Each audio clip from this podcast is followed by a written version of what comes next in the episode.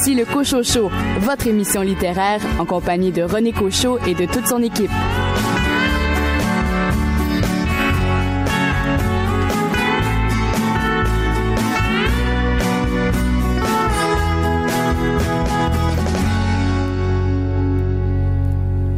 Bien le bonjour tout le monde, ici René Cochot, bien heureux de vous accueillir à nouveau à ce rendez-vous littéraire. J'espère que vous avez passé une belle semaine, que vous avez lu un livre intéressant.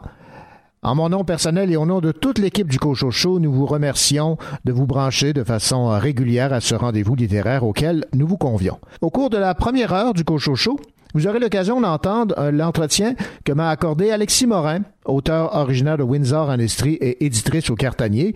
Elle va nous parler de son expérience à la Foire du Livre de Bruxelles. Était présent aussi à cette foire du livre Tristan Demers, lui, il était là pour présenter son livre Astérix chez les Québécois. Et question de rester un peu dans l'esprit gaulois, un entretien avec l'auteur Renaud Corbeil qui signe aux éditions Sémaphore vers Saint-Gétorix, vers Saint-Gétorix comme le village de Saint-Gétorix. Et euh, en musique, on commence avec une chanson qui a pour titre La Folle, signée Gaza, MB et White Bay. Je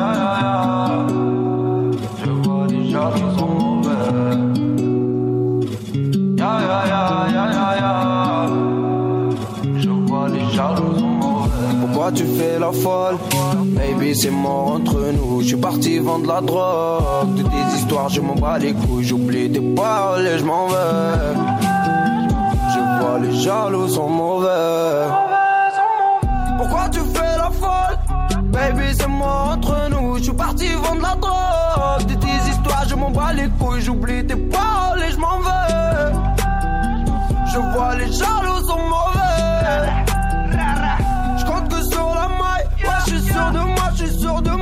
Turn up toute la night, tu galères tout le mois, ouais, tout le mois. Ici, y'a personne qui t'aime, y'a que des piranhas, que des piranhas. On attend que Dieu nous aide, on prie que tout va mal, ouais, que tout va mal.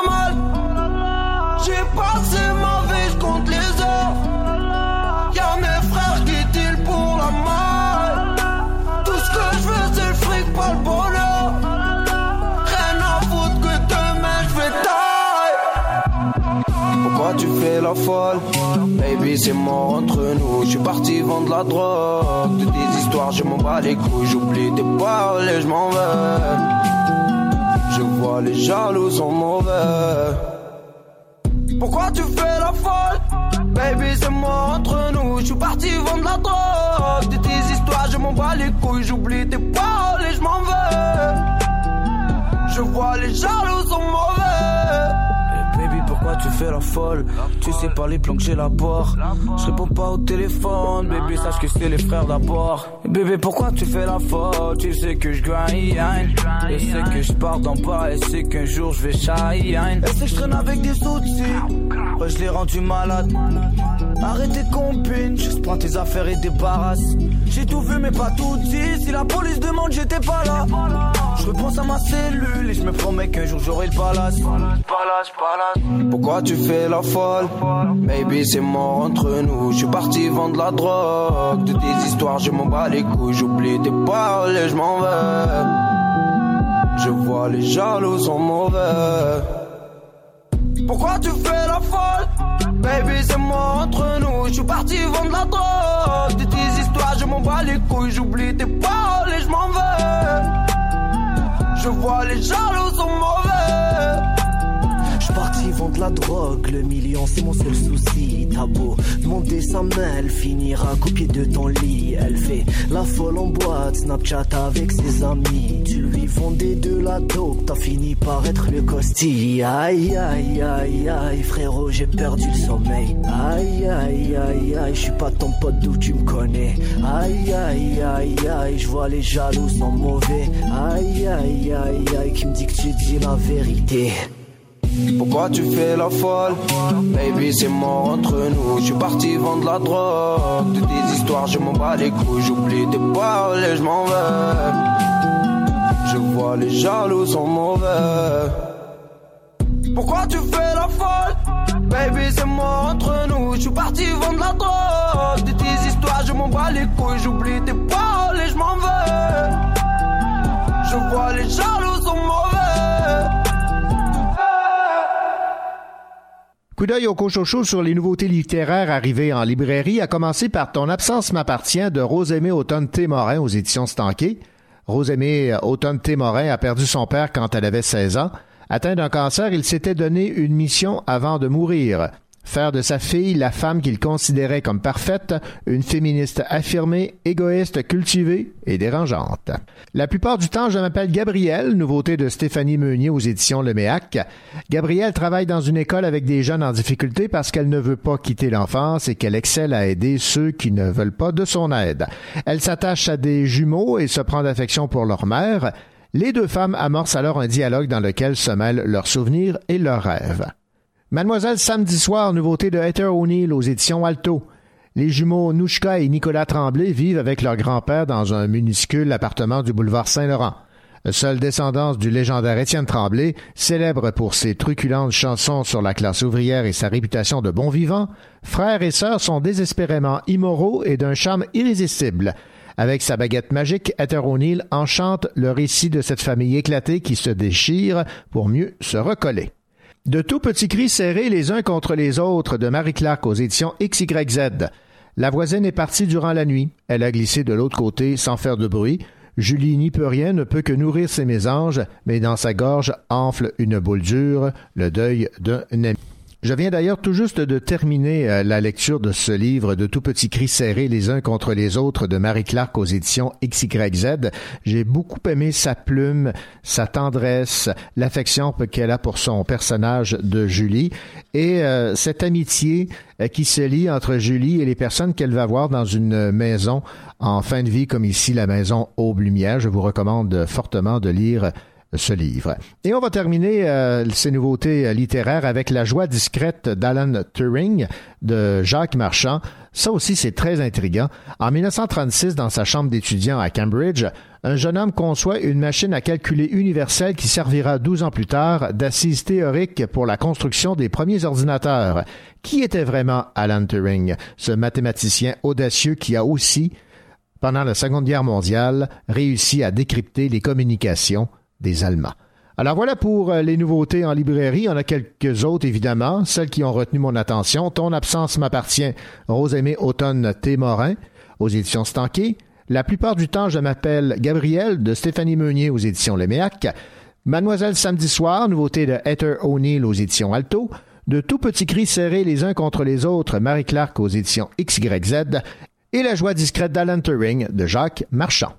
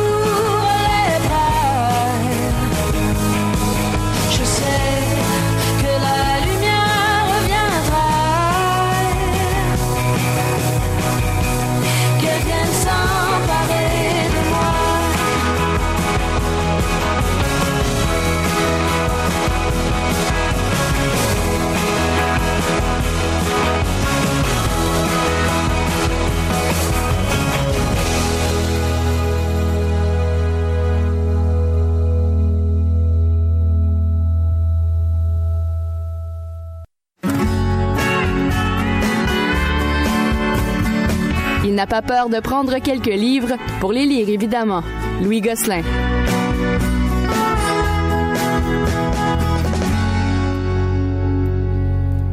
Vous êtes amateur de baseball, Louis Gosselin? Absolument. Eh ben, moi aussi. Et vous avez, j'imagine, comme moi, vibré au rythme des expos de Montréal et surtout de leur euh, gérant euh, Philippe Alou. Philippe et le livre que vous avez lu, ben, c'est la vie de Philippe. Oui, c'est une collaboration du journaliste Peter Kerasotis qui s'est traduit de l'anglais par Jacques Doucet, qu'on connaît bien ici. C'est chez Urtubise, un livre de 400 pages. Alors, Philippe, euh, c'est l'histoire de Philippe Allou que les Québécois ont surtout connu comme gérant des expos de Montréal de 1992 à 2001. Mais Philippe Allou, c'est tellement plus que ça. Il a connu une carrière de 17 ans dans les majeurs contre vents et marées parce qu'il était latino, évidemment. Dans le baseball des années 50, il y avait les blancs, il y avait les noirs, puis il y avait les latinos. Ah, dans, l'ordre. Dans l'ordre, oui, Dans l'ordre. OK. Alors, euh, dans les restaurants, les toilettes publiques, euh, il a vécu tout ce que les Noirs ont vécu dans les années 50, évidemment, mais il y avait les Latinos en dernier. C'est donc, euh, j'allais pas dire que c'était pire que les Noirs, mais dans le baseball, les Noirs étaient déjà un petit peu plus acceptés que les Latinos, si on en croit les paroles de Philippe Alou. Alors, lui a été le premier Dominicain à se rendre dans les ligues majeures. Il a joué avec les plus grands, les plus grandes vedettes, le Willie Mays, Hank Aaron, Roberto Clemente, et deux de ses frères ont joué avec lui aussi dans les ligues majeures, puis son fils Moïse Alou aussi qu'on a connu avec les Expos de Montréal. Ouais. Alors c'est pas mal pour des jeunes de la République dominicaine qui vivaient dans une maison de 15 pieds par 15 pieds. Ouais. Il était six enfants plus les parents et les autres enfants de la famille sont devenus ingénieurs, médecins, etc. Alors si on apprend ça dans le livre, euh, écoutez, j'ai lu ces 400 pages-là en quatre jours à temps perdu, même pas à temps plein, mais je voulais pas lâcher le livre. C'est vrai que je suis un amateur de sport, mais on apprend tellement sur la dictature en République dans les années 50-60, sur le monde du baseball aussi, sur les relations entre les joueurs, sur l'échec des expos qui racontent de l'intérieur comment ça s'est fait avec Brochu et compagnie. Il y a tellement d'anecdotes. Vous savez, il a marié une fille de Laval qui s'appelle Lucie Gagnon. C'est sa quatrième épouse après l'avoir saluée dans les estrades à Ah bon? Montréal. Bon. Ben oui. Il y a eu 11 enfants au total Hey. euh, sur euh, quatre mariages. Son meilleur salaire comme joueur, 58 000 dollars par année, malgré des statistiques incroyables. Ça n'a pas de sens. Puis en prime, il nous expose sa façon de coacher une équipe où le joueur est le plus important. Euh, un cours de baseball 101, du point de vue de l'entraîneur, dans le dugout, c'est un délice, vraiment. Ben, on a toujours considéré Philippe Elou comme un gérant hors de l'ordinaire, très proche de ses joueurs et grand stratège. Est-ce que ça, ça ressort, là? Exactement la définition, c'est ce qu'on lit. Et la traduction de Jacques Doucet, qui est euh, évidemment quelqu'un qui connaît le baseball. euh, Ben, la voix des sur expos, le hein? bout, c'est la voix des expos. Alors, il a connu Philippe. Je suis certain qu'il s'en est, il en a ajouté un petit peu. Euh, je regardais dans le livre, il y a des photos. Il y en a une avec notre ami Jean-François Desbiens de TVA, qui, Ouais, qui, à l'époque couvrait pour TQS. Il est posé avec euh, avec Alou dans le livre. J'ai envoyé la photo à Jean-François. Ouais, Je dis, ouais, Hey, ouais. Tu fais partie de la biographie de Philippe. Ah non, c'est vraiment les amateurs de baseball, le beau cadeau de Noël, c'est excellent. Et là, faut dire que c'est une traduction faite Oui. par Jacques Doucet d'un auteur... Un journaliste, euh, Peter Karasotis, ouais. qui est un, un journaliste qui a suivi le baseball, qui connaît très bien ça de l'intérieur, puis qui a apporté une petite touche humaine à tout ce qui est statistique. à- il- bien sûr, il parle des grands joueurs et de leurs statistiques. Si vous connaissez un peu moins les moyennes de baseball, vous allez bien le comprendre. Mais derrière une moyenne au baseball, il y a toujours un exploit humain, c'est ce qui fait ressortir. Et si on n'est pas amateur de baseball, on va quand même y trouver notre compte. Ah oui, L'homme. Beaucoup l'homme avec euh, comment il a élevé sa famille, comment il a élevé ses enfants, comment il s'est retrouvé avec son fils dans la même équipe. Qu'est-ce que c'est de coacher euh, quand Moïse Alou a eu son, euh, son accident en tournant, en contournant le premier but. Vous vous Oui, souvenez oui. des Ah, images cata- épouvantables. oui. On en parle dans le livre aussi. Comment il a vécu ça, lui, en regardant cet accident-là. Mm-hmm. Il fallait qu'il se garde une certaine distance parce que c'est un joueur, mais en même temps, c'est son fils. Ah non, c'est très, très bien. Bon, ben, vous me donnez le goût de le lire. Ben, Philippe. Alou, une légende dominicaine avec la traduction de Jacques Doucet. C'est à la maison d'édition. Urtubise. Merci beaucoup, Louis Gosselin. À bientôt.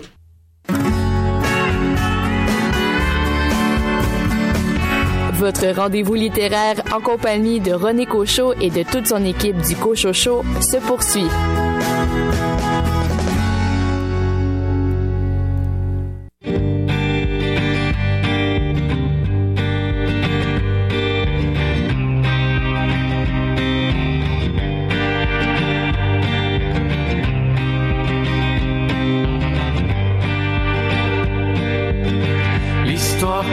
Sur un nuage. Petite goutte tombée du ciel. Jour gris écrit la première page. De là-haut, la terre est si belle. Elle troque sa flaque contre un ruisseau. Petit lac deviendra fleuve. Forcément nos chemins se croisent. Sous les ponts, le temps s'écoule et nous mène à la mer.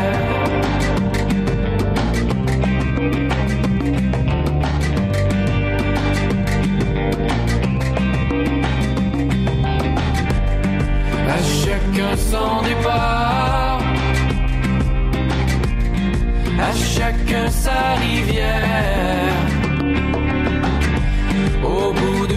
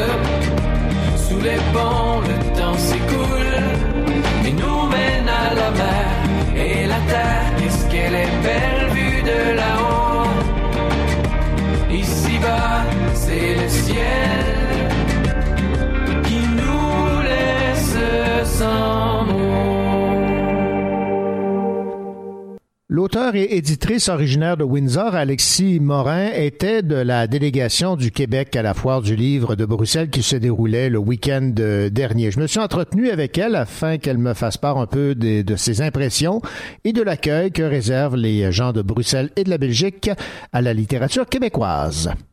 On voit une grande curiosité et juste là, en termes de, de- en termes de vente, euh, de toute évidence, euh, il y a un intérêt. J'ai parlé là, déjà avec euh, avec plein de monde qui euh, qui avait vraiment là, euh, qui avait vraiment envie de non seulement de découvrir la littérature québécoise, mais de de, de continuer euh, donc à la lire parce que étonnamment, j'ai envie de dire, il y a déjà des gens qui sont très euh, qui sont très familiers avec euh, avec nos livres et avec nos auteurs et qui, euh, qui s'y connaissent, ma foi, fort bien. Donc euh, tout ça est, euh, est super encourageant. Qu'est-ce qui euh, attire euh, les, euh, les Qu'est-ce qui attire les lecteurs et les lectrices belges dans la littérature québécoise? Est-ce que c'est euh, euh, l'aspect exotique, euh, la, la curiosité de découvrir euh, euh, autre... euh, en fait, qu'est-ce qui attire principalement les, les lecteurs? Eh bien, moi j'ai l'impression que euh, au-delà de, l'e- de- de l'effet justement euh, exotique, euh, accent québécois étrange, euh, hiver canadien, autochtone et, et imaginaire forestier, si vous voulez, il y a vraiment une curiosité pour pour pour ce qu'on fait paraître. En tant que tel, j'ai l'impression qu'on est rendu vraiment à un moment dans l'histoire de l'édition où euh, où ça a plus tant que ça d'importance de savoir si euh, si l'auteur d'un roman ou d'un autre est, euh, est français ou est belge ou ou québécois. Les gens ont, vraiment ont vraiment nous perçoivent dans le fond comme des comme des comme des producteurs, des, vendeurs de littérature tout à fait légitime, puis tout aussi, tout aussi crédible et digne de leur de leur attention que, que, les grands éditeurs français. Puis à part de ça, c'est pour ce qui est du public belge en particulier, c'est vraiment compréhensible parce que eux-mêmes sont dans une dans une situation semblable à la nôtre par rapport à par rapport à la France. Vous savez, les les petits éditeurs les petits éditeurs belges sont sont toujours à la recherche de manière de tirer leur épingle du jeu, puis de, vraiment de faire euh, de se faire valoir sont, même si euh, même s'ils font l'objet d'une compétition encore plus féroce que nous, j'ai envie de dire, euh, de la part des, des grands éditeurs français, n'ayant même pas de leur côté ce fameux argument de, de l'exotisme qui de toute façon de toute façon est en train de perdre en, en pertinence par ses éditeurs. Évidemment, le nerf de la guerre, c'est de pouvoir être accessible en Belgique avec mhm. euh, les boîtes de distribution, les maisons d'édition, d'où l'importance de la présence de ce kiosque de Québec Édition à la Foire du Livre. Mais au-delà de la Foire du Livre, quel est le défi pour un, éditeur comme le Cartanier là? Ben nous, on vient de, on vient de franchir une étape euh, extrêmement importante dans l'histoire de, la maison parce que on est, euh, on fait maintenant affaire avec un nouveau distributeur sur le territoire français, belge et suisse, qui est, euh, qui Mundi. Et donc, euh, c'est un véritable distributeur euh, français qui, qui va, qui, qui distribue dans le fond tout notre catalogue, toute notre fonds euh, qui, euh, qui rend les livres non seulement disponibles à la commande pour tous les libraires euh, de ce territoire-là, mais qui aussi le fait des, des commercialisations, des mises à lotis pendant les sept périodes commerciales de l'année littéraire là-bas. Ce que ça veut dire, c'est qu'il y a des nos titres, nos livres paraissent officiellement. Et ils font ils font l'objet d'une promotion euh, de la part des représentants d'Harmonia Mundi, on a des, euh, on, on, a des, on a maintenant des gens aussi qui, euh, font nos relations libraires, qui, qui, nous représentent. Et, et, on, et on fait parler de nous là, dans les médias. Ça commence, ça commence en fait en force avec le plongeur qui a paru au début du mois de février, qui a déjà qui a déjà été couvert par par plein de médias français tels que voyons Libération, le magazine littéraire, euh, le matricule des anges, ça va, euh, c'est vraiment un changement majeur. Puis on a, on a vraiment, vraiment hâte de voir euh, où est-ce que ça va nous mener. Cette année, Alexis Morin, plus de 760 titres sont présents pour tenter de conquérir les lecteurs belges qui affluent évidemment par milliers à cette foire du livre. Comment se, Comment se tirer euh, les, comment tirer l'épingle du jeu parmi autant de titres dans, dans, votre cas par exemple? Ben, nous, en tant qu'éditeur, comment tirer notre épingle du jeu parmi autant de titres? Ben, j'ai j'ai l'impression que ça se fait un peu tout seul. Euh, premièrement, on a euh, tous, les éditeurs euh, font l'achat de, de l'espace de, l'espace sur les étagères euh, qui, qui jugent nécessaire.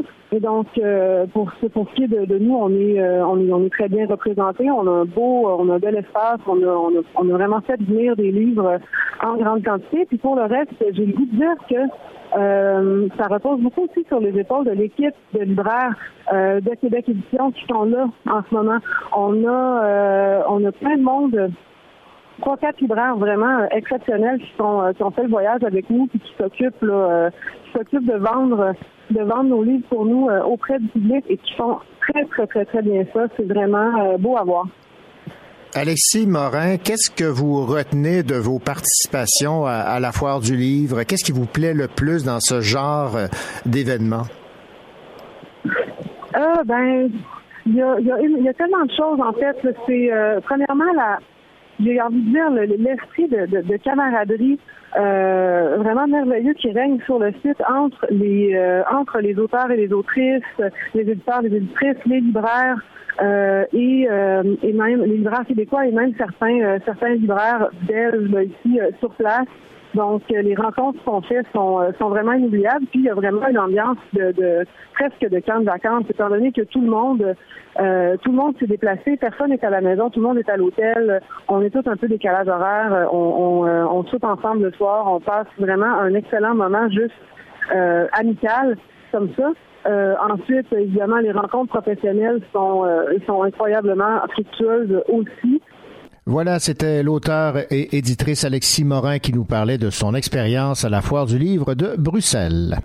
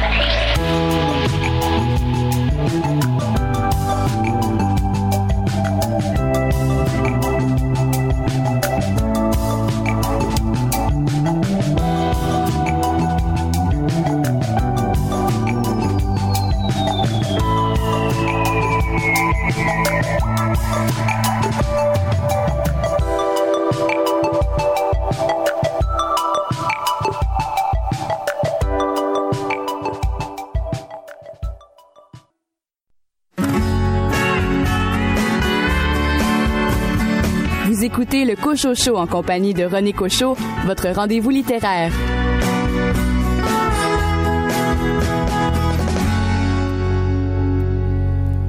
Dans quelques instants, au Cocho Show, un entretien avec Renaud Corbeil qui signe aux éditions Sémaphore vers Saint-Gétorix, en référence évidemment à ce célèbre Gaulois vers Saint-Gétorix, mais ici on parle plutôt d'un village qui a pour nom Saint-Gétorix. Évidemment, on replonge indirectement dans l'univers d'Astérix et euh, Obélix. Et question de plonger encore plus dans cet univers, écoutons le pudding à l'arsenic, version les colocs.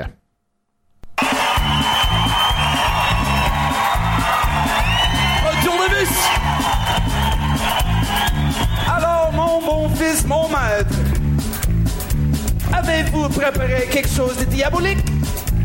Ah, ce sera du gâteau. Ah bon? Beignet mortel? Non. Clafoutis au curare? Classique. Macaron foudroyant? Mmh, non. Tarte au venin de vipère? OK.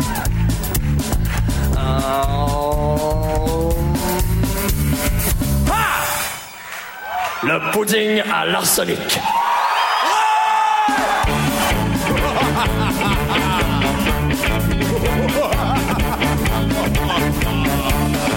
Dans un grand bol de strychnine, dilué de la morphine, faites tirer à la casserole un grand verre de pétrole? Je vais en mettre deux quelques gouttes de ciguë, de la bave de sangsue, un scorpion tranché très fin. Et un peu de poivre en grain. Non!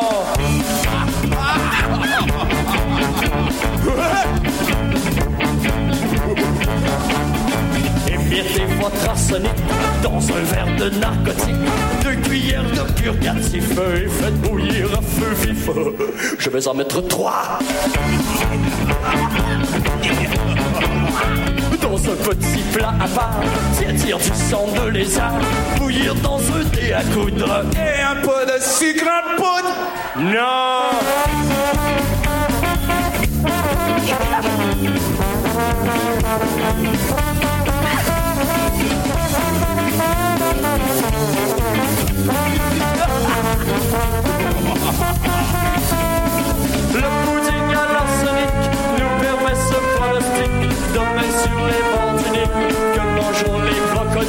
Le pudding à l'arsenic nous permet ce pronostic de mettre sur les bords du que mangeons les crocodiles.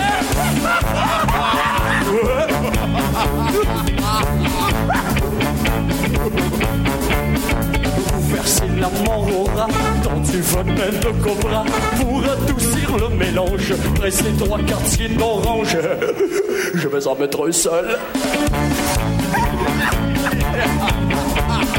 Décoré de fruits confits, voici donc du verre de gris, tant que votre pâte est molle. Et un peu de vitriol. Non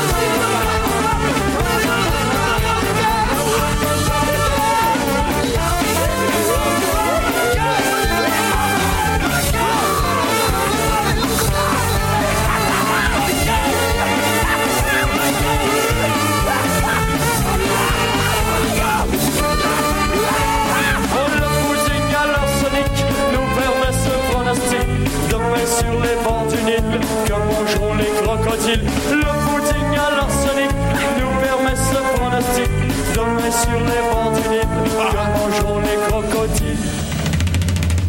Des Gaulois Papa, tu veux du la Un jeune Gaulois quitte Patelin et les corvées rurales pour poursuivre ses études dans une université latine où les euh, résidus de la colonisation, la politique orgueilleuse de la capitale et la grogne socio-estudiantine culminante occupent autant son esprit que le devoir de reprendre la ferme familiale. Voici la trame d'un roman qui a pour titre Vers Saint-Gétorix de Renaud Corbeil, publié par les éditions Sémaphore. Et nous avons en ligne Renaud Corbeil. Monsieur Corbeil, bonjour. Euh, bonjour. Monsieur Corbeil, déjà en partant, le titre accroche, c'est euh, ça se veut humoristique et ça s'en dit long sur ce que vous avez euh, conçu comme roman vers Saint-Gétorix, à savoir que c'est un, un roman un peu anachronique, c'est-à-dire que c'est à une époque lointaine, l'époque latine et des Gaulois, mais à la fois avec des thèmes qui sont d'actualité.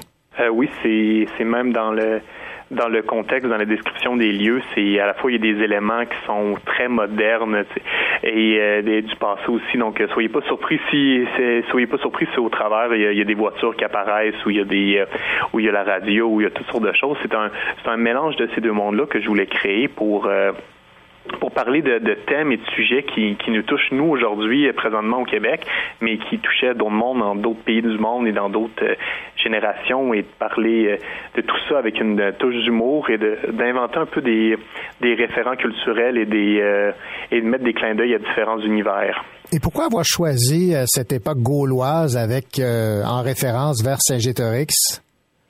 Euh, mais c'est sûr que c'est un. euh, moi, je ne cacherai pas que je suis un fan d'Astérix depuis euh, depuis la naissance, mais c'est pas nécessairement. c'est ça qui m'a fait euh, apprécier euh, l'univers gaulois comme euh, beaucoup de jeunes, mais c'est pas nécessairement pour cette. euh, c'est pas nécessairement une transposition directe du euh, du monde de, la BD. C'est euh, surtout une réflexion sur. Sur un peu ce, peuple dans un autre peuple. Puis je pense qu'on a souvent été, euh, on est souvent été associés, puis on s'est souvent référencé aux irréductibles gaulois au Québec. Puis euh, je pense même, euh, euh, il y a un livre qui est sorti récemment sur Astérix au Québec, sur cette relation d'amour entre entre le Québec et la Gaule. Et ça, ça permettait aussi de créer une euh, une clin d'œil, une réflexion sur euh, une certaine forme de mondialisation euh, avant l'heure, parce que à cette époque-là, à l'époque romaine, c'était une, forme de mondialisation. Tout le monde parlait latin, finissait par parler latin, tout le monde utilisait les, sciences arabes, les mathématiques grecques, euh, la littérature, euh, euh, les, mêmes auteurs. Donc, il y avait une certaine forme de, mondialisation et un peu ce qu'on pourrait vivre aujourd'hui d'une toute autre manière. Mais c'était un univers que je voulais que je voulais euh, explorer. Et le titre de Saint-Gétorix, c'est ça, c'est vers Saint-Gétorix parce que c'est la ville de, de Saint-Gétorix qui est la, la ville centrale de, de cette histoire-là, qui, euh, qui se passe autour d'une famille qui qui cherche un peu à, à léguer à léguer sa ferme, mais que les différents enfants ont euh, sont toutes tournées vers l'extérieur, vers qu'est-ce qu'ils qu'est-ce peuvent faire, aller à l'autre bout du monde. Et le personnage principal, justement, qui commence ses études universitaires, puis qui a le goût d'aller d'aller voir à l'extérieur. Donc, de reprendre la ferme familiale, de retourner chez lui, c'est pas c'est un autre c'est un autre enjeu qui est qui peut-être pas le sien, mais qui veut quand même que la ferme et il veut savoir ce qui va se passer avec la ferme. Ben, je vais vous citer euh, ici. Ma mère ne sut quoi répondre. Elle connaissait déjà les faits sans avoir posé la question. Carl n'avait jamais manifesté l'intérêt de prendre la terre familiale. Sarah était destinée à l'enseignement. Mes parents, mes parents voyaient en moi un grand scientifique et entretenaient cette vision glorifiante sans connaître les réalités du monde dans lequel j'évoluais. Eric partirait pour l'université lui aussi et Alexandre faisait ses démarches d'inscription. Il ne restait personne pour recevoir leur legs. Le toit de la vieille maison sifflait sous le passage du vent et de vieux os de bois craquaient encore et craquaient toujours. Donc c'est c'est cette euh, non-passation de la ferme qui euh, est transposée ici. Oui, non-passation de la ferme et de en général, qu'est-ce qu'on va euh, qu'est-ce qu'on va léguer à la aux, gens après nous, qu'est-ce qu'on va léguer, euh, euh, qu'est-ce qu'on reçoit des, des autres avant? C'est mm-hmm. plus large, mais c'est c'est transposé sur cette sur cette réflexion là, sur sur la ferme, sur un, quotidien. Et j'espère que l'univers a permis d'y mettre une touche d'humour pour pouvoir. oui, oui, c'est c'est un sujet qui est important, mais on est quand même capable de d'avoir de l'humour au travers et d'en rire, d'avoir des situations familiales euh, intéressantes, euh, somme toute. Ben, e, exemple de, de ce qui m'a fait sourire. En entrant dans les tables, ça sentait la merde, la vraie. Cette odeur opaque était souvent oubliée des poètes des villes qui s'extasiaient en grand verre sur l'air frais de la campagne. Lorsque j'étais dans les résidences de la cité étudiante, j'avais moi-même oublié ce détail. Alors, c'est, c'est rempli comme ça de, de clins d'œil, de phrases qui nous font sourire, mais qui nous font réfléchir aussi. Euh, oui, ben j'espère que je réussis à faire à, faire les deux en même temps. C'est euh, c'est parfois difficile de trouver un bon ton pour faire réfléchir en faisant rire, mais mhm. j'espère que j'espère que nos euh, que les, les, lecteurs trouveront euh, trouveront plaisir là-dedans dans cette dans, dans cet univers euh, un peu décalé. Mhm. et c'est sûr qu'il faut pas s'attendre à lire euh, faut pas s'attendre à lire quelque chose qui est historiquement euh, véridique. C'est voulu que ça soit décalé que ça soit que ça soit des références à différents, différentes époques.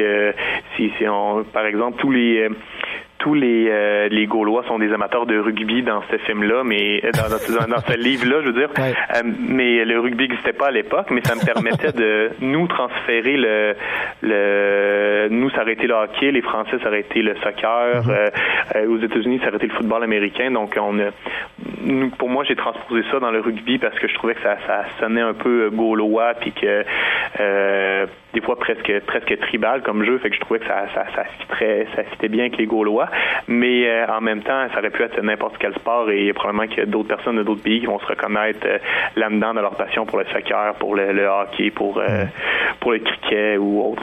Voilà. Autre réalité que j'ai eu plaisir à lire dans votre livre Vers Saint-Gétorix, qui, soit dit en passant, c'est Saint-Gétorix de la vallée de la rivière au Chaudron, c'est la l'amour que porte le narrateur envers son père, même s'il dans, il sait qu'il ne prendra pas nécessairement la relève de la, ferme familiale. Et je vais vous citer ici en page 16, là.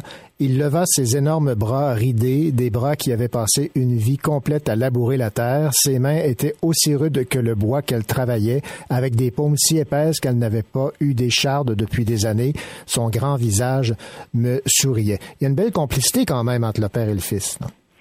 Euh, oui, mais c'est euh, la famille en général, c'est euh, ça c'est une relation plusieurs personnes vont, se retrouver dans ces, cette relation là, que c'est une relation amoureuse. Notre famille, on, même si on a des défauts, qu'on qu'on s'accroche, quoi que ce soit, on, on reste quand même unis. Dans les dans, dans la plupart des, des familles, je pense qu'il y a comme ce, ce, besoin-là d'être unis, même si on a des, des différents, des différences. Et il, je pense que le, le personnage principal, le, le narrateur versus son père.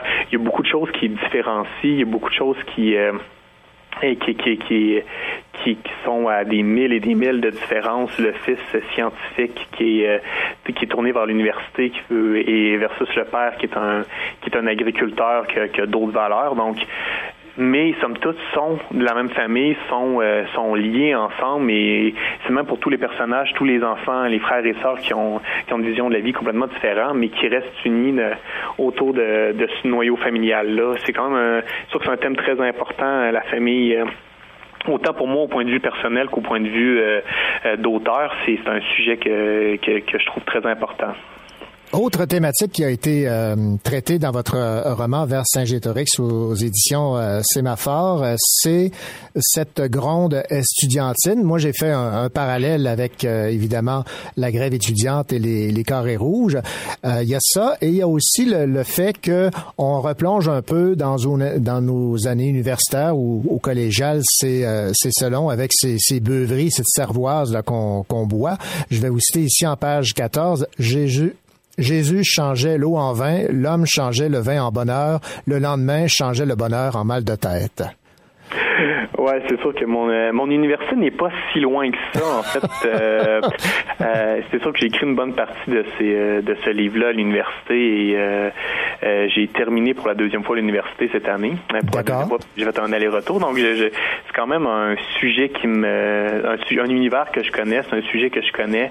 C'est et j'espère que, que les, les, étudiants pourront s'y s'y référer. S'y reconnaître?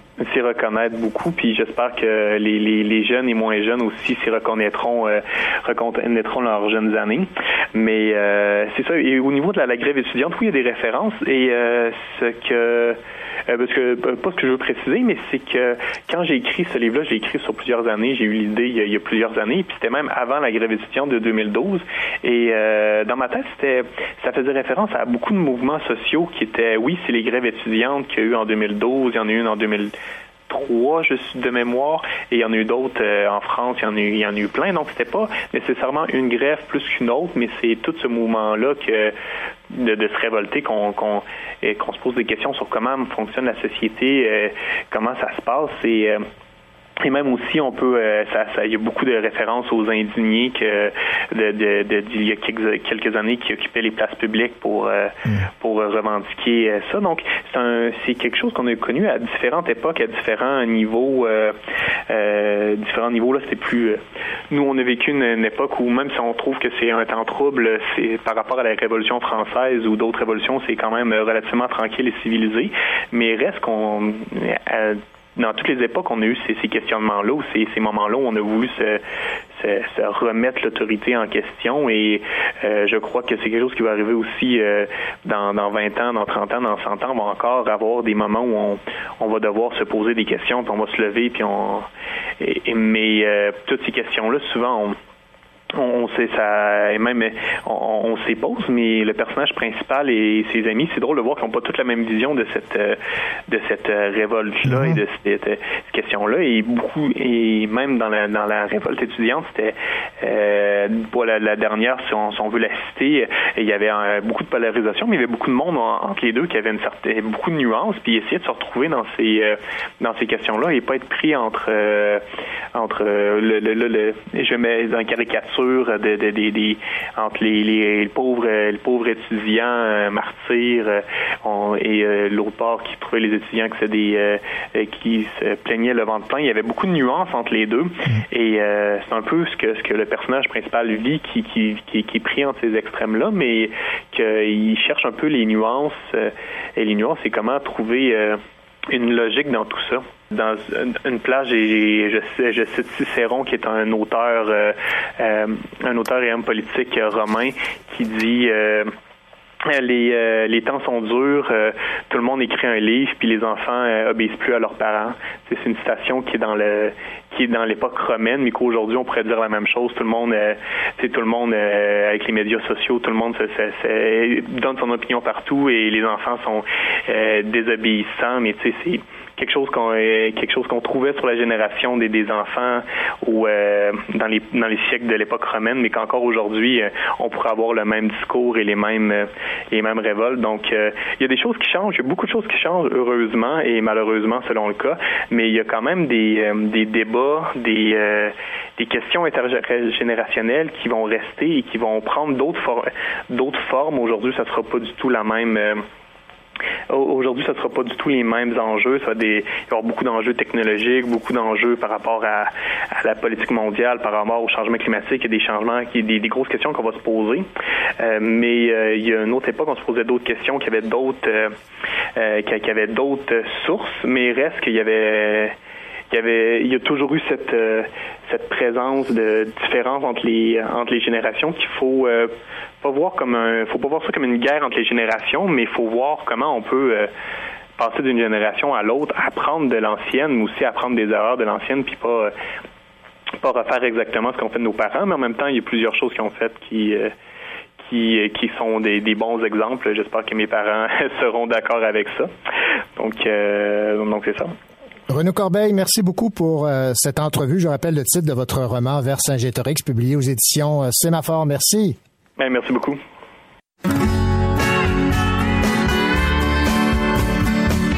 Votre rendez-vous littéraire en compagnie de René Cochot et de toute son équipe du Cochot Show se poursuit.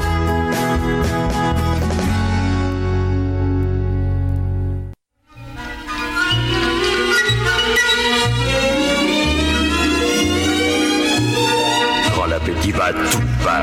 Quand l'appétit va, tout va. Vis dans les futailles, à nous la. Quand l'appétit va, tout va. Quand l'appétit va, tout va. Quand l'appétit va, tout va. Vive les quenottes qui croient et grignotent. Quand l'appétit va, tout va. Écoutez ce qui va suivre, le vieux proverbe est changé. On ne mange pas pour vivre, il faut vivre pour manger. Quand l'appétit va, tout va. Pour la santé, y a que ça. La pure émotion, c'est quand on a son estomac dans les talons. Les petits points frais, les bons gros, sur un rythme d'allégro.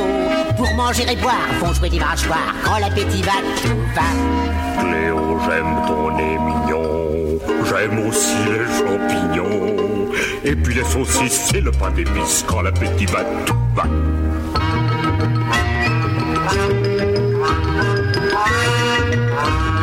Quand l'appétit va, tout va.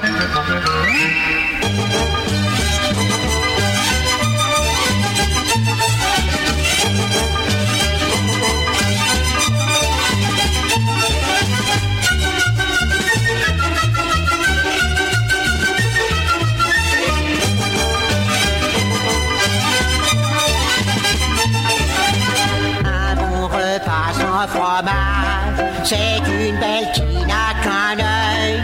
C'est un oiseau sans plumage.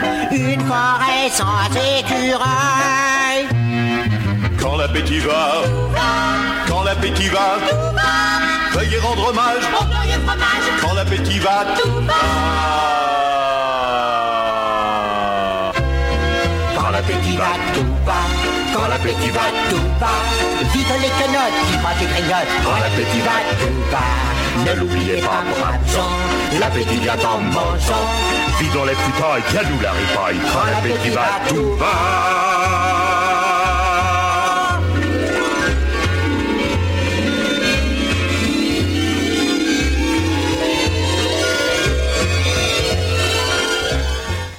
Chanson qui nous replonge dans l'univers d'Astérix et Obélix. Quand l'appétit va, tout va.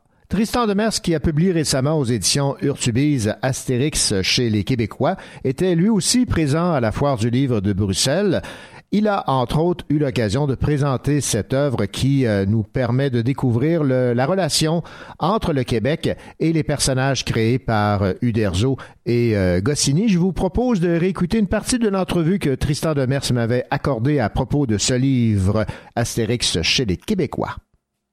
Ce qui me fascine, en fait, c'est l'histoire du Québec récente, moderne, le Québec en mouvement. Astérix devient un peu le prétexte pour moi alors, c'est pas tant le fait que j'avais envie d'écrire un livre sur Astérix, oui, mais sur la relation particulière qu'on entretient au Québec, parce qu'on est des villages. On est, on fait partie d'un gros village gaulois d'Amérique de par, je dirais, la récupération qu'on en a fait du combat de résistance politique nationale, linguistique et ainsi de suite. J'avais envie de comprendre le pourquoi et le comment. Est-ce que vous avez été surpris de découvrir tous les, liens qui euh, unissent le Québec au monde créé par Goscinny et Uderzo? Ben, en fait, le livre, plus je le faisais, plus ça a été deux ans et demi de boulot. C'est allé plus large que ce à quoi je m'attendais au départ. C'est-à-dire qu'il y a tout un volet politique, évidemment, avec de vieilles caricatures. Il y a aussi des, de plusieurs ténors des mouvements souverainistes à l'époque qui ont récupéré ce discours-là pour promouvoir l'option. Il y a ça d'une part. Mais je me suis rendu compte aussi que ça allait plus loin que ça. Par exemple, en publicité, on utilisait Astérix pour vendre euh, les mérites de l'aluminerie Alcan dans les années 60. Mhm. Astérix et Obélix devenaient un peu les porte-parole de l'Alcan. On a eu euh, les biscuits Whippet qui ont été vendus par Astérix. On a eu du Coke Diet euh, dont la promotion se faisait avec Obélix et Céline Dion dans les mêmes spots publicitaires. Donc, c'est de mariage improbable. Mais en même temps, Astérix, c'est dans notre langage populaire. hein, quand on dit il est tombé dedans quand il était petit, quand on parle euh, la maison des fous dans les douze travaux d'Astérix, euh, où justement on essaie d'appeler à Revenu Québec au Canada, puis on se retrouve dans un, une spirale de faites le 2, l'étoile, attendez, une petite musique. Bon, c'est un peu ça dans le fond, c'est la maison des fous, ça fait partie de nous autres. Ah, c'est de toute beauté. Et ce qu'on découvre également, c'est que euh, Goscinny et Uderzo étaient quand même assez près des Québécois. Ils aimaient euh, le peuple québécois. Oui, il venait souvent à quelques occasions. Il y a eu des. Évidemment, Goscinny est décédé en 77, mais par la suite, Uderzo est revenu beaucoup. Alors moi, je me suis tapé des entrevues avec Jean-Pierre Coallier ou Pierre Marcotte, parce que quand il venait au Québec, il faisait la tournée des gros shows de variété euh, euh, sur tous les réseaux. Alors, ça nous donne des documents d'archives intéressants pour voir un peu ce qu'il en pense de notre village à nous d'irréductibles. Et puis, euh, il y a eu des belles surprises, par exemple, euh, sur le plan des archives visuelles. Il y a une grande photo dans mon livre d'un d'un défilé du Père Noël du tout début des années 70 sur le boulevard Charret à Québec, où là, on a des gros chars allégoriques avec les personnages d'Astérix en papier mâché plus ou moins réussis, mais c'est assez rigolo. Donc, ce genre de photos-là, ben, c'est ce qui fait que ce livre-là, on le parcourt en le feuilletant comme ça, que c'est un voyage dans le temps. Ce ne sont pas que des mots, euh, c'est aussi de belles images pour, euh, pour accompagner, pour habiller le propos. Tristan Lemers, merci beaucoup pour euh, cette entrevue. Je rappelle le titre de votre livre Astérix chez les Québécois, un Gaulois en Amérique, publié aux éditions Urtubise. C'est très gentil. Merci à vous.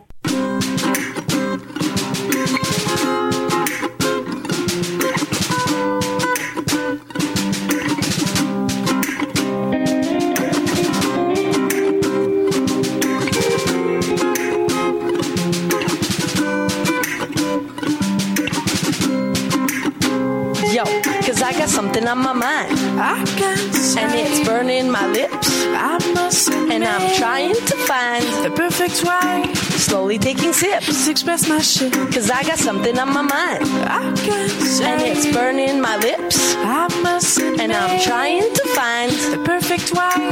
Slowly taking sips to express my shit. Like a bottle of wine,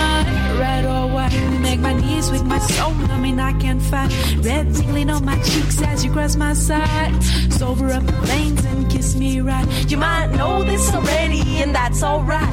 Yo, jumping on my heart makes me feel so light. You're running through my mind day and night. Please tell me if there's a way you and me might. You got me spinning around, and that's okay. Who knew somebody could use the charm that way inside of me? I'm so hyper, but I like polite. Please tell me if there's a way you and me might. Cause I got something on my mind. I can't say. And it's burning my lips. I must And I'm trying to find the perfect way. Slowly taking sips to express my shit. Cause I got something on my mind. I can't.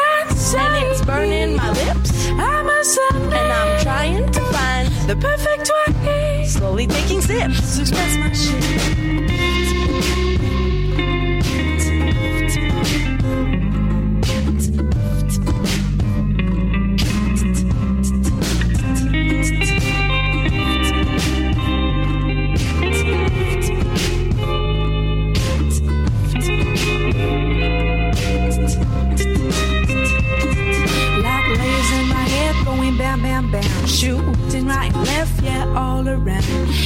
To the floor, eye to the ground. Please just kiss me one more time. Come a little closer. else I could give you a kiss. Starting with your chick, cause that's the first on my list. Okay, I'm getting sweaty and I'm blushing alright. Oh, don't walk away, Papa, don't leave my side. Yes, no, maybe's when I read from your smile. But rock, paper, scissors is way more my style.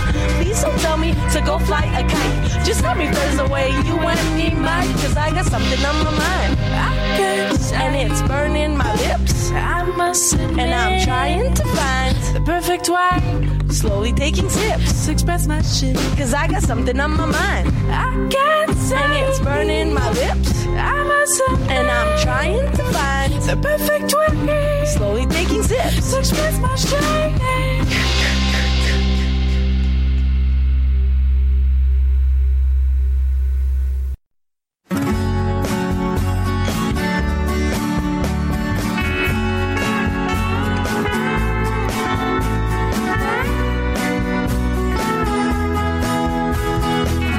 Voici le Cochocho, votre émission littéraire en compagnie de René Cochot et de toute son équipe.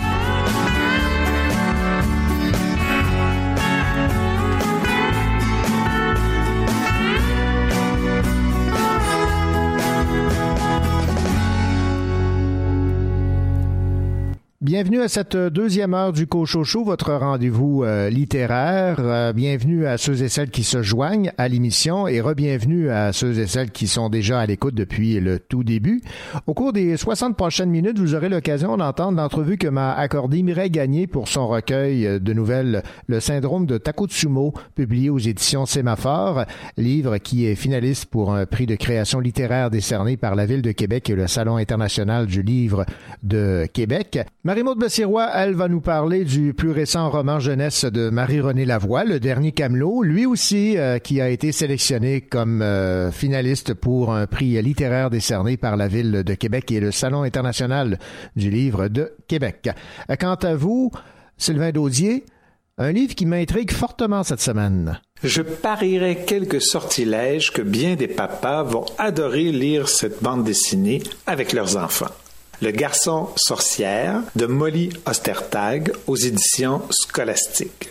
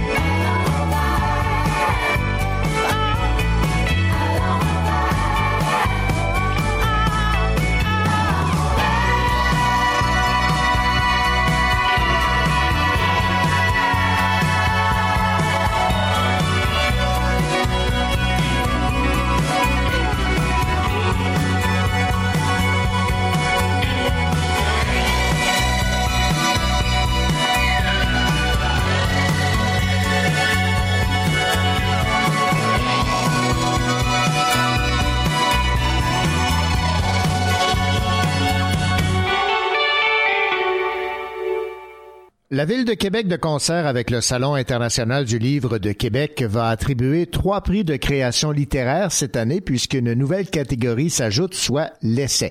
Ces prix visent à souligner l'excellence et le talent d'auteurs résidant sur le territoire de la communauté métropolitaine de Québec.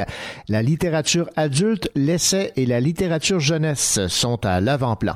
Dans la catégorie littérature adulte, les trois œuvres finalistes pour le prix de création littéraire sont L'homme canon de Judy Quinn aux éditions Le Méac, Faune de Christiane Vadnet aux éditions Alto, de même que Le syndrome de Takotsubo de Mireille Gagné aux éditions Sémaphore. Écoutons l'entrevue que m'a accordée Mireille Gagné à propos de ce recueil de nouvelles, Le syndrome de Takotsubo. Le syndrome de Takotsubo, aussi appelé syndrome du cœur brisé, a été observé par des cardiologues japonais dans les années 90. Il se définit par une forme rapide et transitoire de défaillance cardiaque aiguë, déclenchée par un stress émotionnel ou physique intense. Le syndrome de Takotsubo, c'est aussi le titre d'un recueil de 17 nouvelles signé Mireille Gagné aux éditions Sémaphore, à qui nous parlons à l'instant. Mireille Gagné, dans un premier temps, je crois comprendre que ça vous a beaucoup marqué, là, ce fameux syndrome de Takotsubo. Oui, en fait, euh, pour l'inspiration euh, du départ, en fait, j'avais quelques nouvelles que j'avais j'avais écrites, mais il n'y avait pas vraiment de fil conducteur encore. Puis c'est une histoire vraie. mon frère euh, m'a raconté euh, l'histoire d'un de ses collègues qui a perdu subitement un de ses meilleurs amis. Et, puis du jour au lendemain, il n'est pas rentré au travail. Il avait eu le syndrome du cœur brisé. Ça m'a vraiment marqué ce syndrome-là. Je me suis mis à faire des recherches sur Internet pour essayer d'en comprendre davantage. J'ai parlé à des médecins aussi à ce sujet-là. C'est un syndrome qui est quand même particulier parce que c'est comme une crise de cœur, mais mécaniquement, euh, la personne n'aurait pas été portée à, faire une crise de cœur. En fait, c'est vraiment le moment où l'émotion, euh, le stress agit sur le corps. C'est quelque chose qui n'est pas euh, scientifiquement euh, prouvé ou démontrable. J'ai parlé au salon du livre avec des médecins qui me disaient c'est un syndrome vraiment inexplicable. C'est pour ça, moi, quand j'ai vu ça, je me suis dit, ah, c'est vraiment mon, ma trame narrative euh, de mon prochain recueil. J'avais déjà plusieurs nouvelles euh, décrites. Il n'y avait pas vraiment de lien entre elles. Mais quand j'ai découvert ça, je me suis rendu compte que il y avait vraiment déjà un lien euh, dans ce recueil-là avec les cœurs brisés. Presque toutes les nouvelles avaient plus ou moins quelqu'un ou quelque chose euh, où le cœur brisait. Donc vraiment, ça m'a euh, ça m'a marqué, ça m'a vraiment influencé beaucoup euh, à ce moment-là. Ça a été un fil conducteur. là. Ah, tout à fait, vraiment. Oui, oui, oui. Ben, Il y a certaines nouvelles qui sont clairement liées euh, entre elles, d'autres ne le sont pas nécessairement. Euh, lorsque vous avez eu à, à choisir vos nouvelles dans ce recueil, comment avez-vous fait le, le partage? Quand je suis en processus d'écriture, on dirait que mes personnages euh, ont des liens euh, qui se faufilent. Je commençais une nouvelle, euh, puis un personnage secondaire qui tout à coup apparaissait dans mon imaginaire, puis je me disais ah ok lui euh, j'ai un filon supplémentaire, je suis capable d'aller creuser dans une de ces fissures du cœur là. Donc c'est vraiment comme ça que ça s'est bâti, puis on peut on s'entend que ça aurait pu être à l'infini là, parce qu'à chaque fois qu'on rajoute une nouvelle, il y a une autre, il y a un autre personnage qui se rajoute. Mais à un moment donné, j'ai senti que le lien s'était bien tissé entre tous les personnages. J'en ai retiré certaines, j'en ai rajouté d'autres. C'est un long processus en fait. Moi, mon recueil, j'ai commencé à l'écrire il y a à peu près quatre ans. Euh, euh, c'est avant que je que, je tombe enceinte de ma première, de ma deuxième fille, donc euh, et ma fille maintenant a trois ans. Donc ça fait quand même un, long moment que je le retravaille, que je raffine dans le fond ces, ces, ces liens-là entre les nouvelles avec la thématique bien sûr. Bon, évidemment, lorsqu'il y a un recueil de nouvelles, il y en a certaines qui nous frappent plus que d'autres, d'autres qui nous rejoignent euh, pour euh, différentes raisons. Chaque lecteur va apprécier plus une nouvelle que l'autre. Moi, j'ai euh, particulièrement été happé par Happiness, cet attrait pour la, la nouvelle technologie qui guide un peu euh, nos, nos destinées. Oui, tout à fait. Ben, moi, je travaille dans le domaine des communications numériques. Donc, c'est sûr que moi, quotidiennement, j'utilise la techno. Euh, Jusqu'à un certain point où des fois, on on sait plus euh, ce qui est possible ou non. Je me dis moi-même, l'application dans cette euh, nouvelle-là de Happiness, je l'explique un peu, là, c'est vraiment une application en fonction d'un algorithme euh, puissant là, qui pourrait faire en sorte que euh, euh, quelqu'un soit mené sur la voie du bonheur. Donc, il doit ça. réaliser certains défis pour, euh, euh, en fonction de, de- de ses achats, en fonction de, de- des personnes qu'il a rencontrées. Dans le fond, le big data, là, on s'entend, c'est vraiment tout ça. Euh, donc vraiment, euh, puis pour travailler dans l'univers des technologies, des fois je me dis, est-ce que c'est c'est déjà arrivé ça? Est-ce que c'est on on on on n'est pas loin de pouvoir euh, réussir ça Moi-même, des fois je, je, je fais une erreur, euh, je me dis ah si je pouvais faire contrôle Z, undo. tu sais, c'est des trucs comme ça, puis même la rapidité de la, de la technologie, c'est c'est c'est angoissant un peu. C'est vraiment angoissant. Jusqu'où on est rendu, jusqu'où le big data peut définir qu'est-ce qu'on a vraiment besoin ou on, en avons-nous vraiment besoin? C'est j'aime bien cette mince frontière, euh, ce qu'on pourrait devenir euh, si. c'est un peu ça dans mon recueil, hein, parce que c'est c'est pas euh, c'est pas écrit euh, noir sur blanc, mais c'est moi j'ai j'ai bien visualisé mon recueil, par exemple de 1980, euh, 1990 à peut-être 2150 Voilà. dans le temps. Je me dis, c'est à quel moment qu'on a perdu le contrôle? Je le sais pas. Est-ce que c'est fait ou c'est pas encore fait ou ça va être fait dans quelques années? Je me pose vraiment la question, vraiment. Ouais. Place à, place à réflexion. Un autre, Ah oui, tout à fait. Une autre nouvelle qui m'a beaucoup plu, c'est euh, cette euh, partie de chasse à loi entre Ah euh, l'enfant et, euh, et son père. Et ce que je remarque, euh, il y a deux nouvelles qui euh, ont pour thématique les oies. Et vous avez Ouais. euh, publié aussi en 2010, les oies ne peuvent pas nous dire, euh, les oies vous habitent. Oui. Ben, mon père euh, était chasseur. Il était chasseur toute sa vie. Il était guide de chasse, même c'était son travail. Donc, euh, ce que je raconte dans le, le, le cri n'est pas une parole hermé- hermétique, c'est- vrai. En fait, c'est une vraie anecdote euh, dans la fiction. Là, c'est, c'est une, mis à part la fin du monde qui, a- qui, a- qui apparaît. euh, à- en, en cours de route de cette nouvelle-là. C'est vrai, c'est ça a été ma première expérience de chasse avec mon père, qui lui voulait donc bien que je tue, je tue ma première oie. Euh, fait que c'est vrai, euh, oui, effectivement, les oies m'habitent. Euh, Je suis née à l'île aux grues, j'ai grandi quelques années, ensuite on a déménagé à Montmagny, mais mon père a travaillé euh, jusqu'à la fin euh, presque de sa vie à l'île aux oies, à l'île aux grues comme guide de chasse. Donc vraiment, oui, c'est sûr. Pour moi, c'est un symbole de liberté, vraiment, de les oies et ce phénomène de migration préparé dans le cerveau, dans, dans, dans, dans le corps des oies c'est quelque chose qui m'intéresse grandement. Je me dis, et nous, les humains, sommes-nous soumis à quelque chose comme ça? C'est un peu ça que j'analyse euh, dans, ma première nouvelle qui est euh, euh, La fin du monde, là, euh, euh, avec les oies. Je, je me pose la question, est-ce que nous aussi, nous sommes soumis à certaines pressions euh, migratoires? Je sais pas si c'est juste... euh, dans, dans, dans l'âme ou dans, dans, dans, dans la vraie vie? Qu'est-ce qui nous pousse à bouger, en fait? Une autre chose qui vous habite, c'est euh, la poésie, parce que vous avez aussi euh, écrit des recueils de poésie et chaque nouvelle débute par un court poème. Je vais en citer deux, par exemple. Qu'est-ce que le cœur sinon un muscle de mémoire ou le cœur vide dans le plus beau des contenants demeure vide? La poésie chez vous aussi, euh, c'est quelque chose qui vous rejoint. Ah oui, tout à fait. C'est ça, j'ai écrit trois, trois recueils de, de poésie. Euh, quand j'ai commencé à écrire le recueil de nouvelles, ça devenait évident que je devais euh, placer de la poésie dans un recueil comme celui-là, par- particulièrement avec une inspiration un peu japonaise, Takotsubo, puis tout ça. Donc les, les haïkus, je suis allée faire des recherches, j'ai essayé de placer le mot cœur, puis chaque poème dans le recueil est vraiment euh, comme une, une, question au lecteur euh, qui l'amène sur une piste ou, une autre, parce que dans, dans chaque nouvelle, il y a un ou plusieurs cœurs brisés. Donc, euh, c'est un peu le, le- le- le questionnement que, que, que je laisse au lecteur. Il peut le faire ou il peut ne pas le faire, mais il y a quand même une quête à l'intérieur que, que, que je laisse possible au lecteur. Et il y a de l'humour aussi dans votre recueil. Pensons à ce personnage de Théo Paradis qui euh, se fait appeler Théophile et se demande pourquoi ses euh, parents ont pensé à ce jeu de mots insignifiant Théo Paradis. Est-ce qu'il a vraiment existé, euh, Théophile? Non, non. Non? Je pense que ben, mon conjoint, il est très auditif, donc il entend souvent des jeux de mots. Donc c'est vraiment, c'était pour lui ce jeu de mots-là. D'accord. mais non, mais oui, oui, j'ai essayé de mettre un peu d'humour. Il y a de la, il y a de la poésie. Euh, il, y a, il y a des choses plus euh, plus sombres. Il y a des choses un peu plus intenses, des, des écrits. Euh, mais à travers ça, j'ai essayé de mettre une dose d'humour pour que justement le lecteur, euh, tous les différents lecteurs puissent avoir euh, se sentir euh, happés par une des, des nouvelles. Ben, il y en a 17 euh, nouvelles donc, dans ce recueil publié aux éditions Sémaphore, le syndrome de Takotsubo. Mireille Gagné, merci beaucoup et euh, j'ai beaucoup, beaucoup, beaucoup aimé votre plume. Ah, c'est gentil. Merci beaucoup. Merci.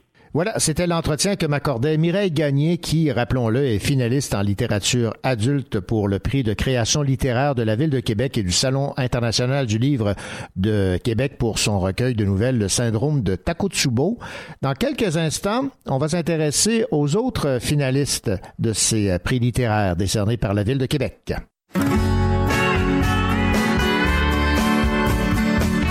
Votre rendez-vous littéraire en compagnie de René Cochot et de toute son équipe du Cochot Show se poursuit.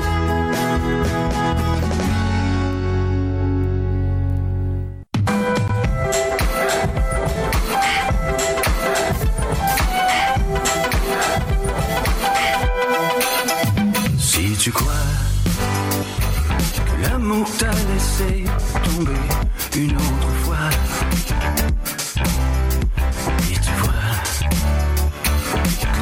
ton univers s'écroule autour de toi, n'oublie pas, vient toujours le soleil après les jours de pluie. Ouvre grand ton cœur. Ne cherche pas ailleurs, écoute ce qu'il te dit. Ne laisse pas passer la chance d'être aimé. Le cœur devient moins lourd quand on est en amour. Ne laisse pas passer la chance d'être aimé. Le cœur devient moins lourd quand on est en amour.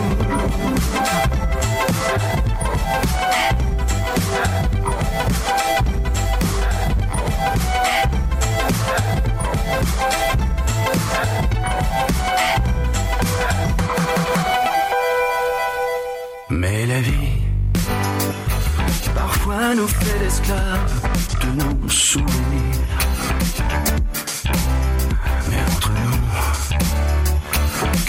Qu'importe le passé, il y a l'avenir. Et c'est pourquoi tu te dois te remettre l'amour dans ton nid. Ouvre grand ton cœur, cherche pas ailleurs, écoute ce qu'il te dit. Ne laisse pas passer la chance d'être aimé. Le cœur devient moins lourd quand on est en amour.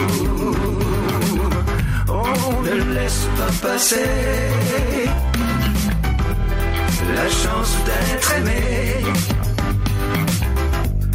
Le cœur devient moins lourd quand on est en amour.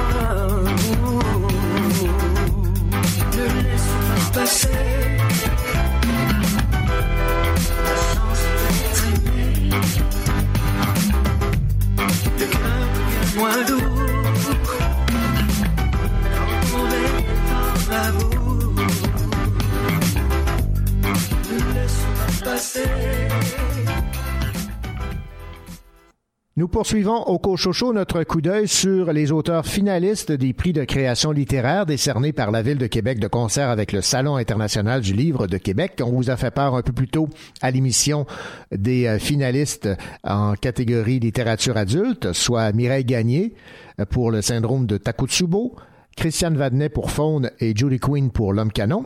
Les œuvres finalistes pour le tout nouveau prix dans la catégorie essai sont Miley Cyrus et les malheureux du siècle de Thomas O. Saint-Pierre aux éditions Atelier 10, Dissident, Pierre Vallière, Au-delà des nègres blancs d'Amérique de Daniel Sanson Legault aux éditions Québec-Amérique et Sincèrement vôtre de René Bolduc aux éditions Poète de Brousse.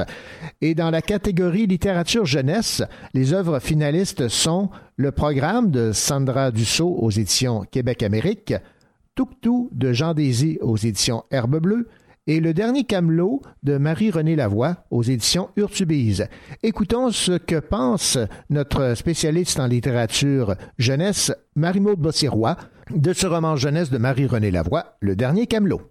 Donc, c'est un roman, en fait, qui nous parle d'un personnage central qui s'appelle Joe.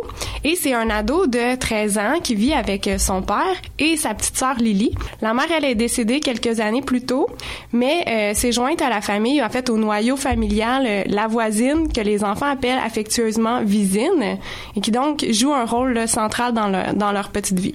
Mais Visine est assez âgée, puis à un certain moment, elle se retrouve euh, transportée à l'hôpital. Puis là, ça rompt complètement le petit équilibre qu'ils avaient retrouvé suite au décès. L'écriture de Marie-Renée Lavoie dans ce roman-là est vraiment pleine de figures de style, pleine d'images. Puis, justement, pour vous illustrer le départ de Visine à l'hôpital, j'aimerais bien vous lire un extrait euh, qui montre euh, toute la richesse du style de Marie-Renée Lavoie. Ben, allez-y, on vous écoute. Mon père est arrivé presque en même temps que les ambulanciers. Tout le monde se démenait rapidement, avec précision. Ils ont ramassé, emballé, branché, sauvé Visine en un temps record. Nous sommes restés bouche bée sur le trottoir, tous les trois, à écouter la sirène déchirer le matin de son cri perçant. Si ce n'était de la rôtie fichée comme un témoin sur notre plancher, on aurait pu croire que la catastrophe n'avait pas eu lieu. Même si Visine n'est tombée que du haut de ses cinq pieds tout juste, sa chute a créé un, tout un tsunami chez nous. Mon père a dû prendre congé le temps que Lily retrouve la voix et le sommeil et qu'on arrive à bouger normalement dans la maison. Le docteur ne pouvait pas dire combien de temps l'hospitalisation durerait. C'est fou à quel point une absence peut être encombrante. Ah, je reconnais là la grande plume de Marie-Renée Lavoie. C'est magnifique. hein? C'est effectivement très magnifique. Toutes les émotions passent. C'est bien rendu, puis tu sais, on sent pas du tout là, qu'on s'adresse à de jeunes ados avec ce texte-là. Là, on sent qu'on les prend pour des lecteurs euh, capables de recevoir euh, une belle plume, justement. Parlons maintenant de ce qui se passe ensuite, parce que ce que vous nous avez lu, c'est la page 20, c'est le tout début du roman.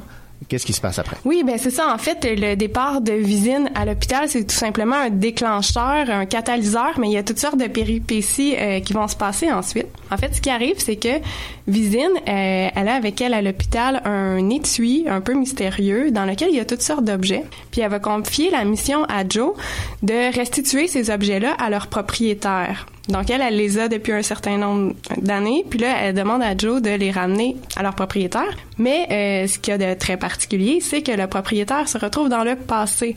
Donc quand euh, Joe doit ramener euh, un coupe-papier, par exemple, à la personne concernée, aussitôt qu'il le prend en main, il est transporté au début du siècle, dans les années euh, 1930, et en fait, il se retrouve devant une école de rang où il doit aller remettre le coupe-papier euh, à l'enseignante. Puis là, il est complètement déstabilisé parce que cette école-là, en fait, pour lui, ça ressemble plus à une vieille cabane à sucre qu'à une institution scolaire.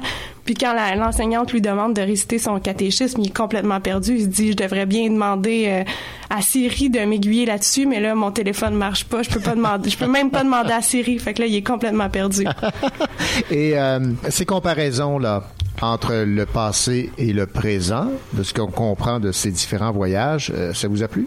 Oui, parce que euh, il y a vraiment euh, un regard critique autant par rapport au passé que par rapport au présent. Donc l'éducation euh, des années 30, euh, on se rend bien compte là que les élèves passent plus de temps à réciter euh, bêtement des choses apprises qu'à s'intéresser vraiment euh, à différents sujets. Donc l'éducation du début du siècle est un peu euh, critiquée. Ouais. Euh, il y a le fait que l'enseignante aimerait bien pouvoir voter, puis euh, évidemment, elle n'y a pas droit encore. Donc, là, il y a la question des droits des femmes, puis des- du droit de vote, qui est critiquée par l'auteur. Mais il y a aussi, à un certain moment, Joe a une paire d'espadrilles. Quand ces souliers-là se retrouvent dans les mains d'un cordonnier, le cordonnier est complètement dégoûté de voir ça. Il dit, j'ai jamais vu des souliers aussi mal conçus. On dirait qu'ils ont été faits exprès pour ne pas pouvoir être réparés. Ah ben. Donc, euh, il y a comme une critique de notre société de consommation où tous les objets qui sont produits sont faits euh, uniquement pour être jetés après usage. Donc, euh, on critique le présent, mais on critique le passé aussi. Donc, les deux sont regardés avec euh, une distance. Alors, conclusion par rapport à la lecture de ce livre. Ah, ma conclusion, c'est que c'est vraiment un plaisir. Je le conseillerais euh, autant euh, aux jeunes ados qu'aux plus vieux, puis même les adultes peuvent prendre euh, du plaisir là-dedans, mais dès là, la sixième année à peu près. Voilà, c'était Marie-Maude Bottirois qui nous parlait de ce livre Jeunesse, le dernier camelot de Marie-Renée Lavoie, publié aux éditions Urtubise, finaliste en catégorie littérature jeunesse pour le prix de création littéraire de la Ville de Québec et du Salon international du livre de Québec. La remise des prix de création littéraire de la Ville de Québec et du Salon international aura lieu le 19 mars.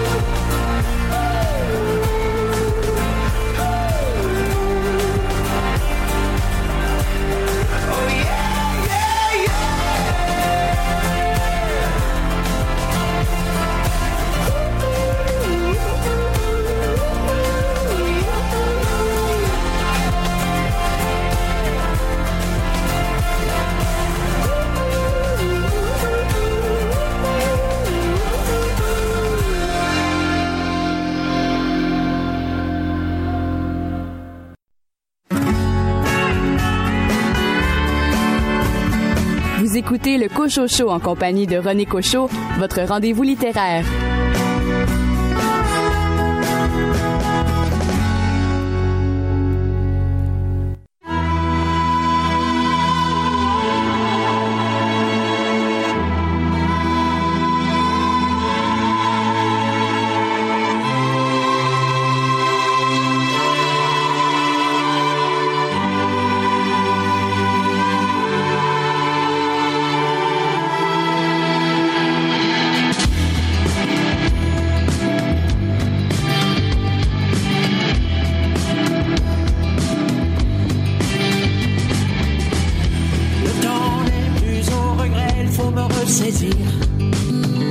Le vague à l'âme, s'il naviguait, il s'aborderait son navire.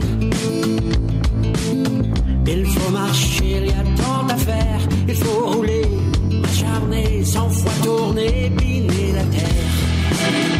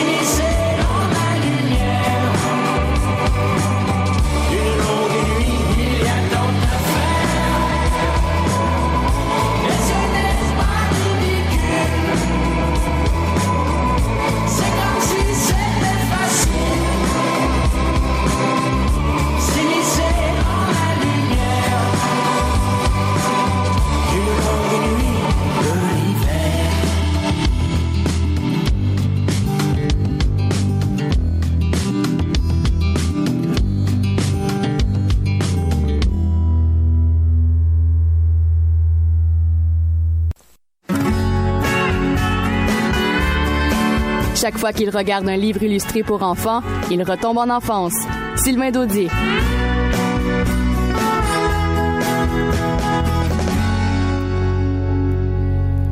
Bien le bonjour, Sylvain Daudier. Bonjour, René Cochot. Cette semaine, Sylvain Daudier, vous m'intriguez particulièrement avec le choix de votre livre parce qu'il est question d'un garçon sorcière. Vous connaissez mon affection pour les ouvrages qui sont des odes à la différence.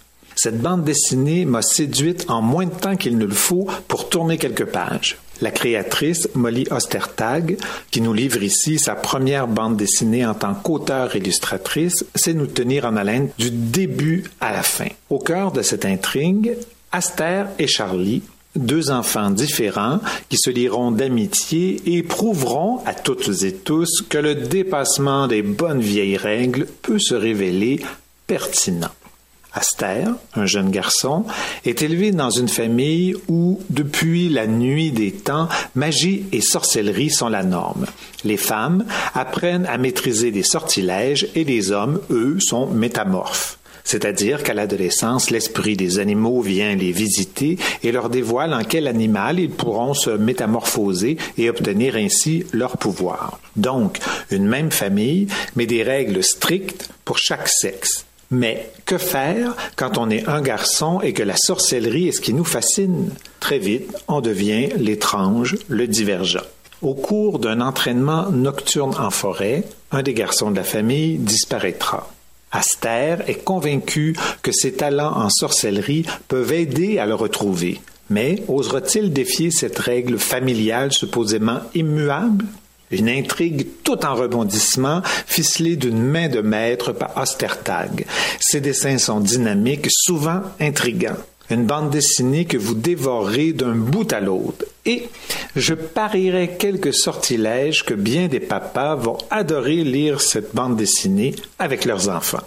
Le garçon sorcière de Molly Ostertag aux éditions scolastiques. Sylvain Daudier, loin de moi l'idée de vous jeter un mauvais sort parce que j'ai besoin de vous pour d'autres chroniques. Merci beaucoup, Sylvain.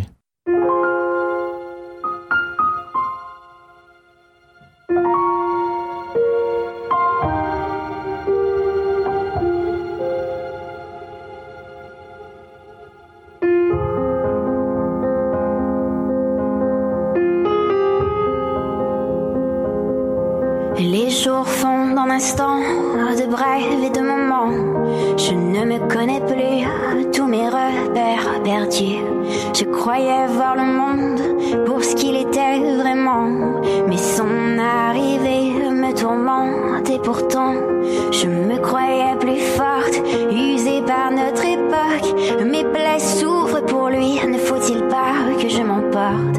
Le vent souffle vers l'est, de rire et de caresses. Je tangue autrement.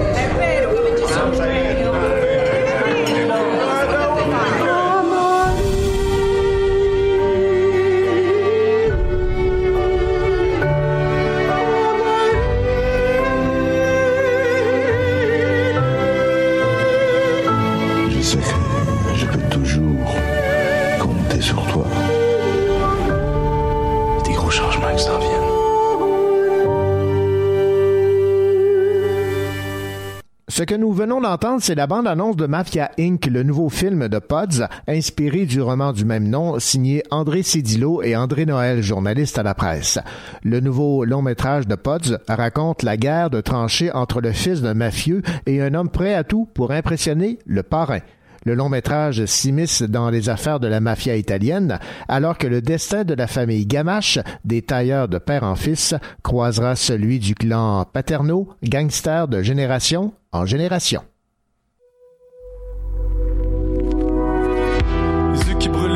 Les pieds en feu. On part en feu, aller danser sur les nuages. Sera des enfants rêve à forever. Moi j'ai trouvé la chlorophylle de minuit blanche. Je grave à la vue sur un arbre. À ce qui paraît, ça lui fait mal. Peut-être que lui pourrait comprendre. Dans mon dos, y a plusieurs lames. Les oiseaux pleurent de joie, baby, baby cry. Des larmes chantent sur mon cœur, froid comme le métal. Avec toi, je me calme, je suis un train quand je déraille.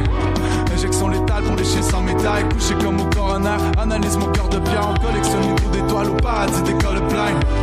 C'est sur la couleur des oiseaux rares. De la vie amoureux, on en mourra. nous entourent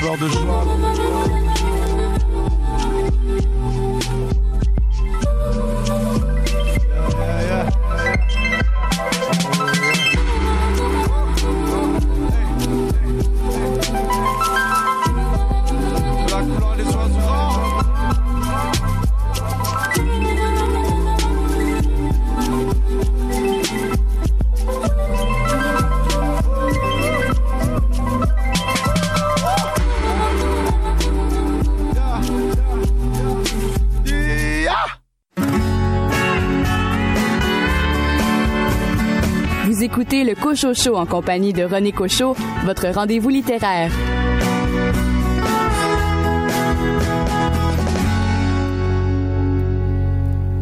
Excellente nouvelle, des Québécois font partie de la première sélection du Grand Prix de l'imaginaire. C'est un prix qui a été créé en 1974. C'est le plus prestigieux prix français consacré aux littératures de genre que sont la science-fiction, le fantasy et le fantastique. Dans la catégorie roman francophone, on retrouve les tomes 1 et 3 de la série Les pierres et les roses de Elisabeth von Arbour, tous publiés en 2018 aux éditions à lire.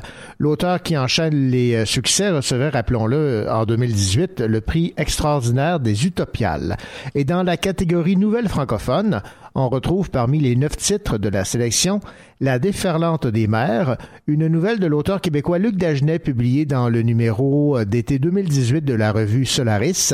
Rappelons que l'auteur a reçu le prix Solaris 2018 pour cette nouvelle. Le prix sera remis à l'occasion du festival Étonnant Voyageur qui se tiendra à Saint-Malo du 8 au 12 juin prochain.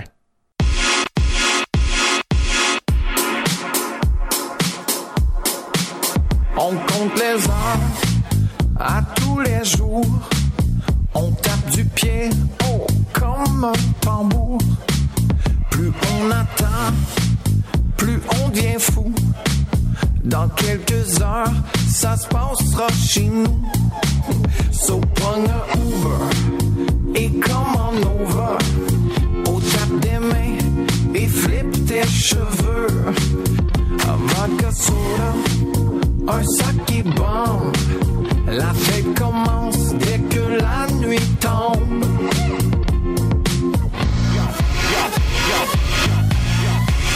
Que tu sois beau partout sur la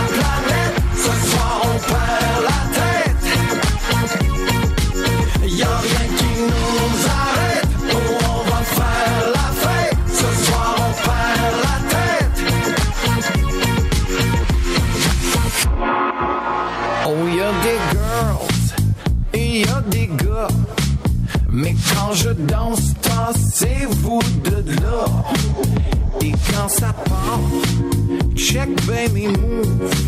Macarena, oh, que ça groove. Oh, tous les girls, chacun leur tour. Sur Instagram, man, j'suis so cool.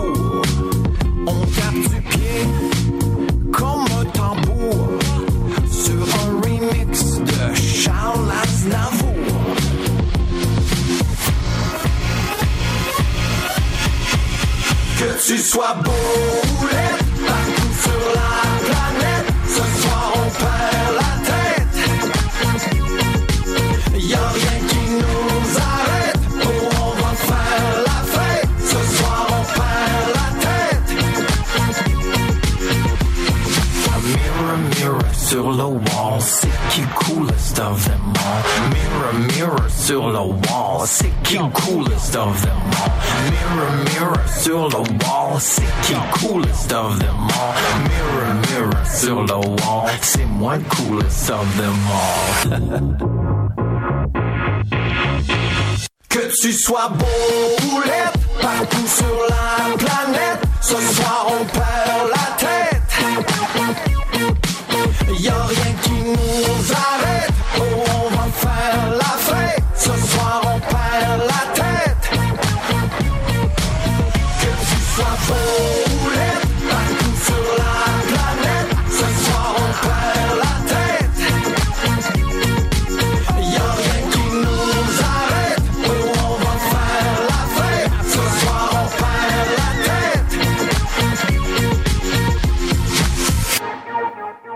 Une nouvelle résidence pour les auteurs de littérature jeunesse. La famille Daveluy et Communication Jeunesse ont annoncé une nouvelle résidence d'auteurs dont les livres s'adressent à des jeunes du secondaire. Ça se veut en fait un hommage à Paul Daveluy, cofondatrice de Communication Jeunesse et pionnière québécoise dans le domaine de la littérature jeunesse.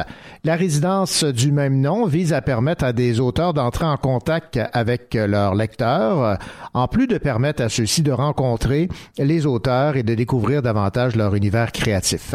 Alors, la personne qui sera sélectionnée recevra une bourse de 2500 dollars, aura droit à trois rencontres littéraires d'une heure avec des jeunes de l'école secondaire d'Anjou à Montréal entre avril et mai 2019.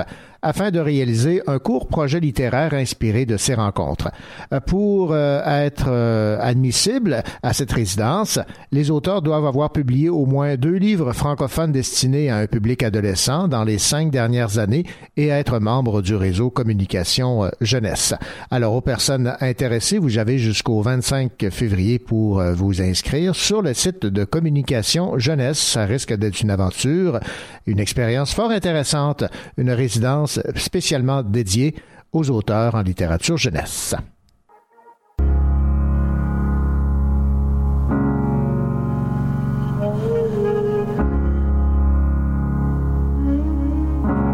Spend all your time waiting for that second chance, for a break that would make it okay.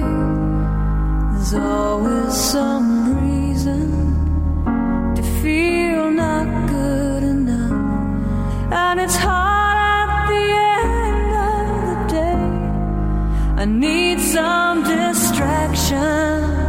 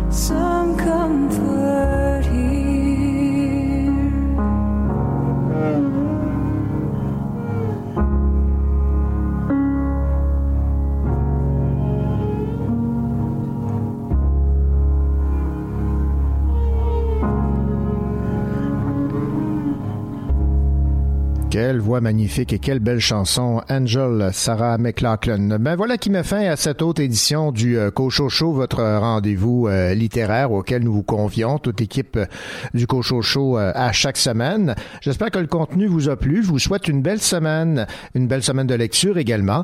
La semaine prochaine, vous aurez entre autres l'occasion d'entendre l'entretien que m'a accordé l'auteur Marise Rouy qui signe un récit très émouvant sur le décès les derniers jours de sa mère qui était atteinte de la maladie de Lou Gehrig.